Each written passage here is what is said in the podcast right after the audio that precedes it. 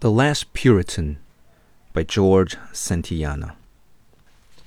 The advent of Fräulein Schlote was a blessing all around. Mrs. Alden, on whom everything depended, smiled on the newcomer from the beginning.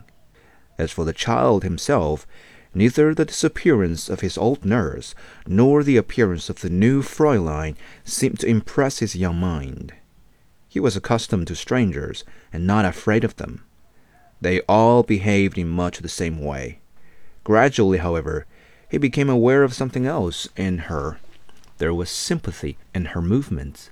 There was playfulness. Irma was affectionate. The discipline was relaxed. It was no longer imperative to play only with clean gravel, especially poured out for him. He might now run and dig up his own gravel from the path the routine of life might have become more plastic, making a little room for caprice. But was caprice less tiresome than law?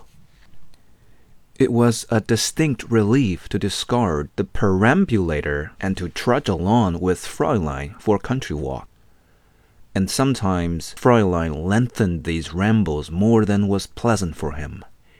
He was no baby to say he was tired or hot or wished to be carried. The old perambulator, even if thought of at such a moment, was not to be mentioned. If a pebble got into his shoe, it might be unpleasant, but he said nothing. Pebbles were insignificant accidents like certain needs of the body. And if Fräulein said they must get to the top of the hill, the view would be so wunderschön the hill must be stoically climbed. The view was nothing to him, but by the time he had plodded bravely to the top, he had forgotten the pebble. And when later, after running down the hill, he felt it again in a different place, he knew that they were going home and that it didn't matter. Such was the nature of country walks, and when he changed his shoes and stockings before dinner, he would shake the pebble out. The next time he would remember to lace both his shoes equally tight so that pebbles shouldn't get into either of them. One day, without any reason, he climbed up from her knee and put both arms round her neck, holding on very softly and very tight for what seemed to her a long time. But, darling, she said, smothering her emotions, why do you do that? His German, and even his English, was inadequate to frame an answer, and he merely held on.